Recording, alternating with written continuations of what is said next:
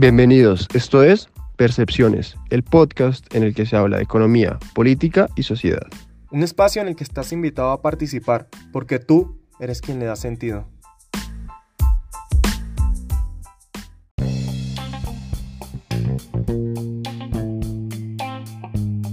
Hola, ¿qué tal? Soy Luis Pérez junto a Juan José García y esto es un nuevo episodio. El coronavirus ha generado estragos y ha mostrado la peor cara del sistema de salud. Hoy hemos invitado a Benjamín Santamaría y él nos saluda desde España. Benja, ¿cómo estás? Cuéntanos un poco de ti. Hola, yo soy Benjamín Santamaría, soy estudio economía y, aparte soy delegado nacional del grado de economía de la Universidad Nacional de Educación a Distancia de España. Y bueno, en mis ratos libres pues leo y escribo sobre todo sobre economía de la escuela austriaca, que es eh, a la que, a la que tiendo yo y la que más me gusta actualmente, desde luego. Ya entrando en materia, como habrán podido ver en la miniatura o en el título, el tema de este capítulo es la pandemia que nos azota y las posibles soluciones que podría ofrecer el mercado, la iniciativa privada y a la larga un posible sistema ausente de la coacción estatal. Sin embargo, es conveniente, ya que tenemos a Benja que está en España, analizar un poco cómo ha sido la respuesta estatal allá, ya que fue de los países donde más evidente se hizo la negligencia y la ineptitud del gobierno, en este caso el gobierno de Pedro Sánchez, en el que incluso hoy en día sigue, sigue habiendo una absoluta ausencia de autocrítica, se sigue con el relato de, de que no se podía saber y de que se tomaron las medidas justo a tiempo, y también algo, alguna de las cosas más peligrosas es el, la deriva autoritaria que se está teniendo, em, apoyada principalmente por sus socios de gobierno y encabezados por, encabezados por el chavista Pablo Iglesias, y en el que pues, se tiene casi un imponer un ministerio de la verdad para, para supuestamente y en teoría eliminar, eliminar bulos y fake news.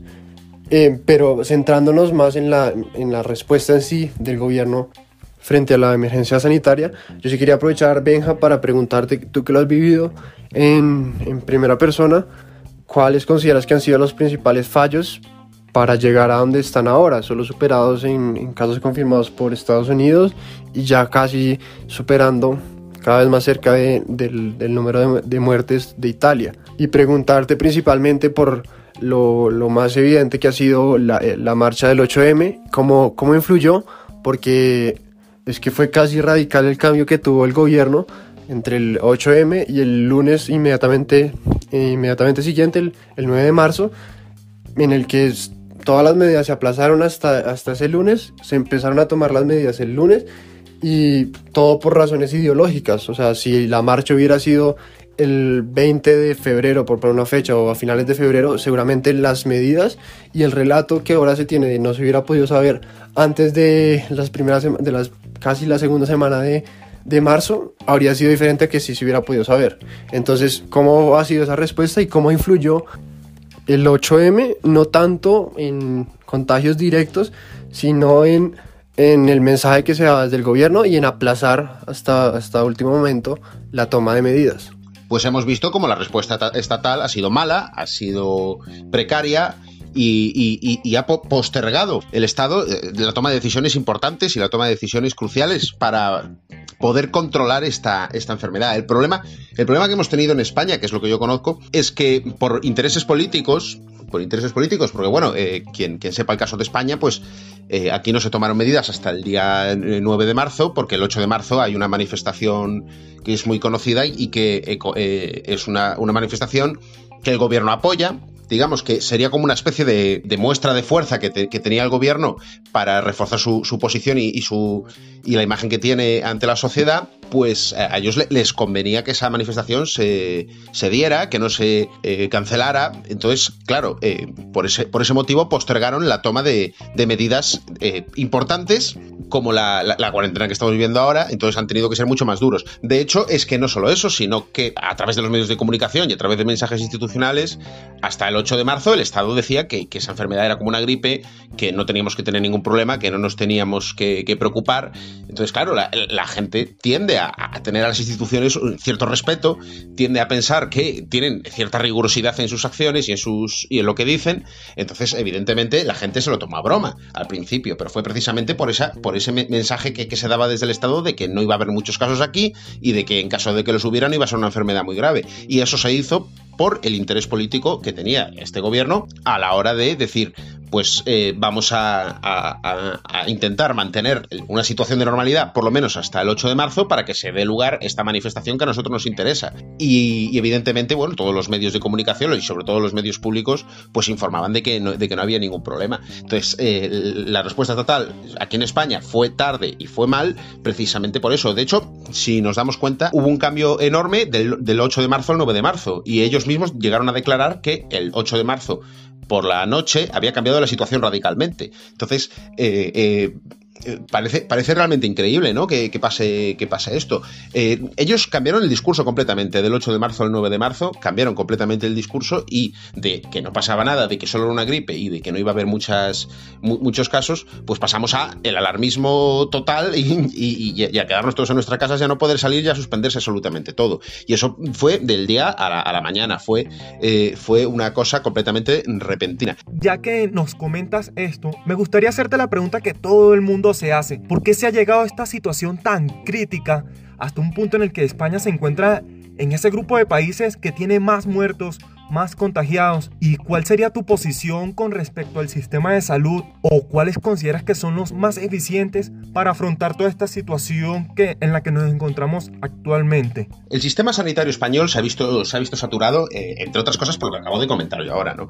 Eh, se, dejó que, la enfermedad avanzara demasiado, se, dejó a la, población expuesta, no, no se advirtió a la población del, peligro, sino más, más bien al contrario, se les dijo que no, que no era absolutamente nada, pues entonces la, la enfermedad avanzó más de lo que debería de haber avanzado, entonces llegó un momento que, se, les fue completamente de las manos. Y además es que, es que muchas veces se, tiende, se tiende a, decir, ya, lo vimos, se, lo estamos escuchando, que el problema ha sido por, recortes en sanidad de, otras, de, otros gobiernos o de, o de otros partidos políticos. Y yo no me canso de decir que eso no es verdad, porque, porque el hecho de, invertir más dinero, de gastar más dinero, porque, porque lo queramos ver como una inversión o como un gasto, de, gastar más dinero en, la sanidad pública no significa que vayamos a tener una, una mayor calidad de, sanidad pública. De hecho, es que, por ejemplo, se, se está criticando aquello de que de, que hay menos camas ahora que antes. Entonces, claro, tenemos, tenemos que, darnos cuenta de que más camas o menos camas no, no, no implica un gran cambio en, en, la, en, el, en, el, sistema sanitario, sino que más bien pues,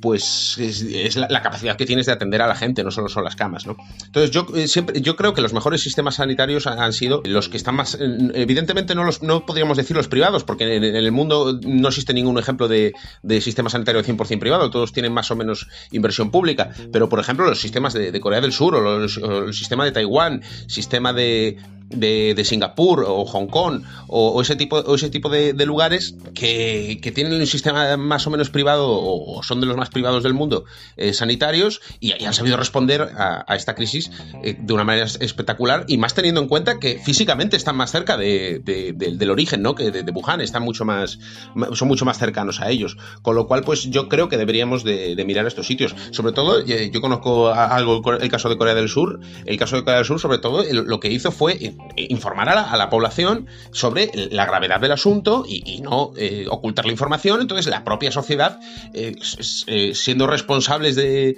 de, su propia salud y de ellos mismos, fueron ellos mismos los que se quedaron en casa o los que evitaron el contacto social. Hablaba sobre países y sistemas sanitarios que sin llegar a ser totalmente privados, porque hoy en día no tenemos ningún ejemplo de sistema sanitario totalmente privado, los que más se acercan a un modelo con esas características y de libre mercado, también han sido los que mejor respuesta han dado. Varios países asiáticos que encabezan eh, índices de, libertad económica, Hong Kong, Singapur, Corea del Sur, Taiwán. Eh, también podemos hablar del caso de Suiza, que no, ha tenido una gran cantidad de casos. Sin embargo, ahora enfocándonos más en el punto central del, del programa, habría que hablar de, de, las respuestas que daría un sistema político una comunidad política de libre adscripción, comunidades políticas voluntarias, sin el, el factor coactivo de, de, un Estado. Entonces, por un lado, hay, habría que hablar de un sistema sanitario más ligado a la iniciativa privada, que a pesar de la de lo esencial que es este sector, no se escapa de factores económicos esenciales y del cálculo económico. Al final, la asignación de recursos sigue siendo un factor a tener en cuenta.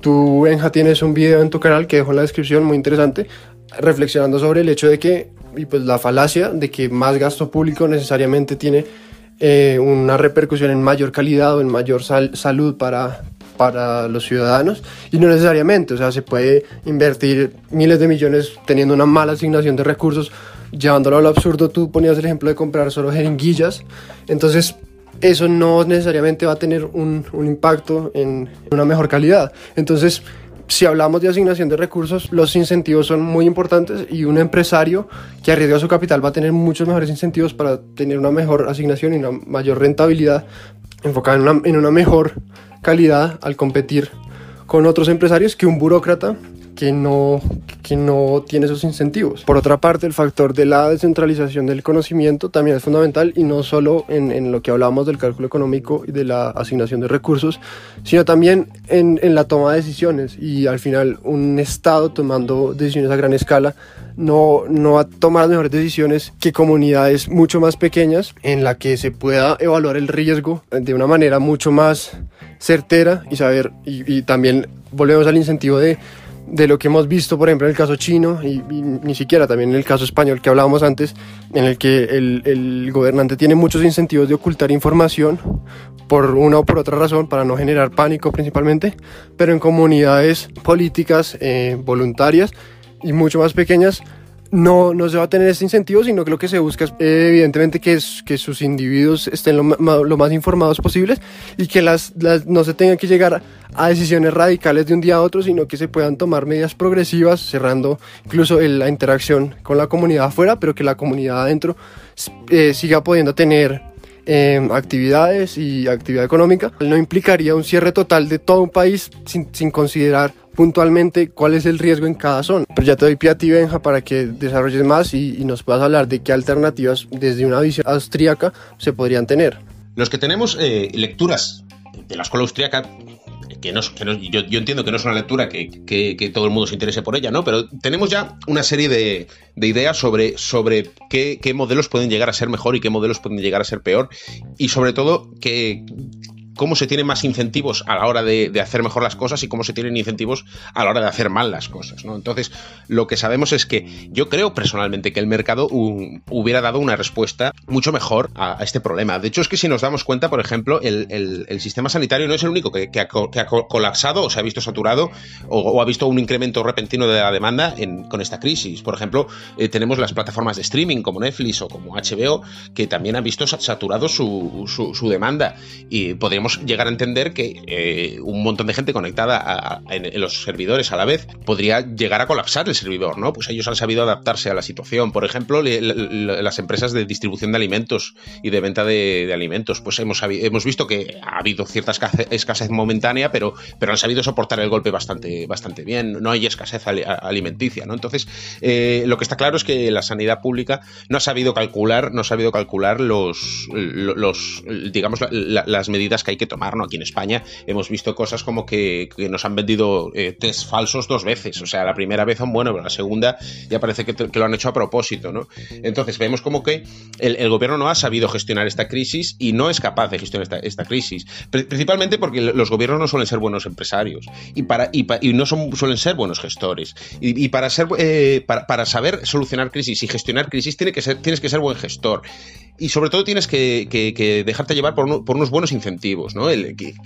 imaginemos un sistema, un sistema privado de salud, un sistema que, no, no, tenemos, eh, pero, pero que crees que no, existe realmente en ningún país, pero un sistema 100% privado de salud. desde luego, alguien que, se dedique a asegurar a gente eh, y, darles un, seguro privado de salud y, un servicio privado de salud, desde luego lo que menos le conviene es que la persona fallezca, porque sería perder un cliente y sería perder dinero mes a mes. Y desde luego eh, tendría incentivos a la hora de ver que se viene una, enfermedad bastante grave y que puede colapsar su, sistema, ¿no? Que puede que, puede no, poder dar bien el servicio, pues entonces advertiría a su cliente y decirle, mire, eh, usted tiene que tomar medidas preventivas para no contagiarse, como llevar mascarilla o como llevar guantes, ¿no? avisaría a sus clientes de las medidas que tiene que tomar, o si no, pues le, subo el precio del seguro del seguro que tiene usted, porque yo no me voy a poder hacerme cargo de, si todo el mundo se contagia, ¿no? En cambio, aquí lo, que vemos es todo lo contrario. Los incentivos políticos han sido perversos, los incentivos políticos han hecho que todo el mundo se contagie y han ocultado información si, si un sistema fuera privado, yo creo sinceramente que, que daría una mejor, una mejor solución a, este problema por, por, una simple cuestión de incentivos, ¿no? Eh, tenemos que, tenemos que, darnos cuenta como he dicho, que al Estado, mm, no quiero ser frívolo tampoco, pero al Estado que, se muera un pensionista eh, no, le ocasiona ningún gasto, sino que se lo ahorra, ¿no? Y, quiero decir, el incentivo es completamente contrario. No quiero decir que, el Estado esté deseando que se, que se, muera la gente, pero, pero sí es verdad que el incentivo es, completamente opuesto. El, incentivo que tiene el, empresario, el incentivo que tiene el que asegura a la gente eh, con, un seguro privado de salud es que esta persona se mantenga viva porque le conviene que siga pagando la cuota mes a mes. Y, desde luego le conviene que esa persona no se muera y, dar un buen servicio. Entonces tenemos que, darnos cuenta de que se ha visto, se completamente colapsada la, sanidad pública porque tampoco ha sabido prever, porque como no se mueve por incentivos, no se mueve por beneficios, digamos, se mueve por intereses políticos, no ha sabido prever las, necesidades de, la sociedad. Y las necesidades de la sociedad eran más mascarillas, eran test. Las, necesidades de la sociedad era, eh, pues, pues, pues, sobre todo, la, toma de medidas preventivas. Yo creo que es, que es la clave. Que con, un sistema privado se, tomarían medidas preventivas eh, mucho más que, como se han tomado eh, en los sistemas estatales donde la gente se ha dejado llevar por intereses políticos. Entonces, como se han visto colapsada la sanidad pública, que no se han visto eh, colapsados los sistemas, digamos, las empresas privadas, como, he dicho antes, Netflix, por ejemplo, pues, pues es que ahí nos hacemos una idea de, cómo funcionan, de cómo funcionan cada, cada, tipo de hospitales. Y desde luego tenemos que darnos cuenta que los hospitales privados aquí en España se ve que han sabido responder, a mi parecer, mucho mejor, mucho mejor ante esta enfermedad, hasta que llegó el Estado y, entre comillas, los expropió temporalmente para combatir esta crisis. Eh, también tenemos que tener en cuenta que el Estado no suele, no suele ser buen, buen gestor, como he dicho antes. Todo, todo, allí donde se está metiendo el Estado está metiendo la pata. Y entonces, claro, como yo creo que el Estado no comprende la economía, los gobernantes no comprenden la economía, eh, se, creen que, las cosas se solucionan eh, a, golpe de, decreto. Y, pongo, y pongo como ejemplo que ante, por ejemplo, la, escasez de mascarillas o la escasez de cualquier tipo de cosas que estamos viviendo hoy en día, al gobierno no se le ocurre otra cosa que expropiar mascarillas y poner precios, precios máximos a las mascarillas para que, para que la gente las pueda comprar, ¿no? Entonces eh, uno, uno, uno, tiende a pensar que esto pues sería una, una, medida muy buena porque, porque si tú expropias todas las mascarillas que hay, pues entonces el Estado puede hacer buen uso de esas mascarillas que no se harían en el, en el, en el sistema privado, ¿no? No, no, no se usarían correctamente porque seguirían por beneficios. Eso es lo que se tiende a pensar. Pero es que realmente eh, lo que haces con ese tipo de medidas es que creas una escasez increíble, estás creando escasez, porque si tú estás expropiando eh, mascarillas y haces que la gente diga, yo no voy a, fabricar mascarillas para que me las quites, porque yo estoy, yo estoy trabajando y, y quiero por lo menos eh, pagarme los costes, por lo menos. Que además luego también estamos viendo en España como un montón de, empresas privadas que nada tienen que ver con la sanidad, como por ejemplo Inditex, como por ejemplo Telefónica, como por ejemplo el Banco Santander, están donando dinero. Entonces, eh, se está viendo como está proveyendo, proveyendo de, mascarillas y de, respiradores y de, y de material sanitario mucho mejor las donaciones de, la privada que el propio Estado, porque el Estado no, no, es, buen negociador internacional. Hemos visto que aquí, que, a nosotros, a, España, eh, Turquía se acaba de quedar con un montón de, no sé si eran respiradores o mascarillas. Se quedaron allí con ellas, el, gobierno los, los propió allí y allí se quedó. En cambio, todas las empresas privadas, desde, desde Telefónica, Inditex, todas están, eh, incluso, incluso futbolistas, están dando material sanitario y están donando material sanitario. Con lo cual, lo que nos está salvando es el sistema privado, nos está salvando el sector privado, porque está gestionando esta crisis con solidaridad, solidaridad y, desde el puro altruismo lo está gestionando mucho mejor que el propio gobierno desde, desde todo lo que él mismo se atribuye, ¿no? Bueno, Benja, ya estamos llegando al final y la verdad es que me han parecido interesantes todos los argumentos que has presentado pero me gustaría que nos dieras un mensaje, una conclusión. O sea, ¿cuál es tu opinión con respecto a la situación del coronavirus y cuál sería la mejor manera de afrontar toda esta situación? pues mi mensaje, mi conclusión para, todo es claramente que mm, más dinero a la sanidad no implica mejor servicio. Eh, eh, tienes que ser buen gestor, no, solo, no solamente el dinero que le metes, sino que es el eh, cómo gestionas el dinero que hay. como conclusión, sacaría que el sector privado, el sector privado eh, sabe gestionar las crisis mucho mejor y sabe dar los servicios mucho mejor, sabe, digamos, satisfacer las demandas y las necesidades de la gente mucho mejor que, el sector público. Y, sobre todo yo diría que, mm, siendo pragmáticos, lo que tenemos que hacer es empezar a plantearnos, por lo menos como mínimo, la gestión privada, lo que se dice gestión privada de, la sanidad, que es decir, que, que, no, que no sean funcionarios quienes sean directores de hospitales o, o, que sean los que gestionen y, dirijan el, hospital, sino que sean gente del mundo privado o gente que tenga incentivos, gente que se pueda despedir y gente que se pueda, que, sepa que, si no hace bien su trabajo, que se vaya a su casa y, que tenga conocimientos e, e, e, incentivos a la hora de, gestionar bien los hospitales. Yo creo que eso, que eso es lo, las, mejores conclusiones que podemos sacar. Tenemos que empezar a abrir el mercado, tenemos que empezar a, dejar que la función empresarial llegue por lo menos a, las zonas eh, estatales. Ya no digo que sean de propiedad eh, privada, porque yo sé que hay muchas cuestiones que hoy en día, pues eh, yo, creo que nunca las vamos a ver eh, privadas, pero, pero por lo menos que, que, veamos que, entra la función empresarial por algún lado y privatizando por lo menos la gestión de, esas empresas públicas, ¿no? Yo creo que, como conclusión podemos sacar eso y que sobre todo, de verdad, insisto, meter más dinero a la sanidad, empezar a gastar como locos no es la solución. Y como no va a ser la solución tampoco, eh, inyectar crédito a las empresas. La solución para mí no, no va a ser, no, no va a ir por inyectar crédito y, dar subvenciones a todo el mundo, sino que va a ir más por bajar impuestos y dejar que la, gente ahorre y, tenga capacidad de ahorrar, ¿no? Porque es que ahora mismo, por, esta cuarentena que nos estamos viendo todos forzados, se está consumiendo ahorro, ¿no? Y, la, riqueza viene por la acumulación de capital y por el ahorro, pero es que ahora mismo estamos consumiendo capital, estamos retrocediendo en, ese proceso de, de digamos, de, progreso, de progreso económico, estamos retrocediendo. Entonces lo que tenemos que hacer es fomentar el ahorro, fomentar el ahorro y fomentar la capitalización de la gente. Y sobre todo, bueno, eh, yo como, como medida lo, que haría, yo creo que lo mejor para la economía debería de ser por lo menos, digamos, dividir el territorio en distritos y ampliar la cuarentena a esos distritos. digamos que dejar que la gente por determinadas zonas cercanas a su casa se, moviese con libertad y que los comercios cercanos eh, abriesen y, por lo menos hubiera algo de actividad económica, aunque después entre distritos no se dejara, no se dejara digamos, eh, libertad de circulación, pero por lo menos eh, un, pequeño espacio para el comercio, un pequeño espacio para la productividad, yo creo que abrir un poco la cuarentena no supondría eh, en salud un, problema mucho mayor o, agravar mucho más el, estado de, esta situación y, sí que supondría un gran avance para la economía porque se permitiría un poco de, un poco de, productividad. Yo creo que, sobre todo lo que tenemos que tener en cuenta es que esto solamente se, va a arreglar con, con ahorro y dejando que la gente ahorre eh, bajando impuestos, desde luego, y no pidiendo que el Estado sea el que se encargue de las cosas, porque se está, viendo que el Estado no es capaz de afrontar eh, ninguna crisis, ni siquiera esta y ninguna otra. Y, desde luego que el sector privado ha sabido mantenerse firme y, hacer frente a esto um, de una manera mucho mejor, a mi parecer. Benja, muchas gracias por habernos acompañado en este episodio. Queridos oyentes, hemos llegado hasta el final. Hasta la próxima.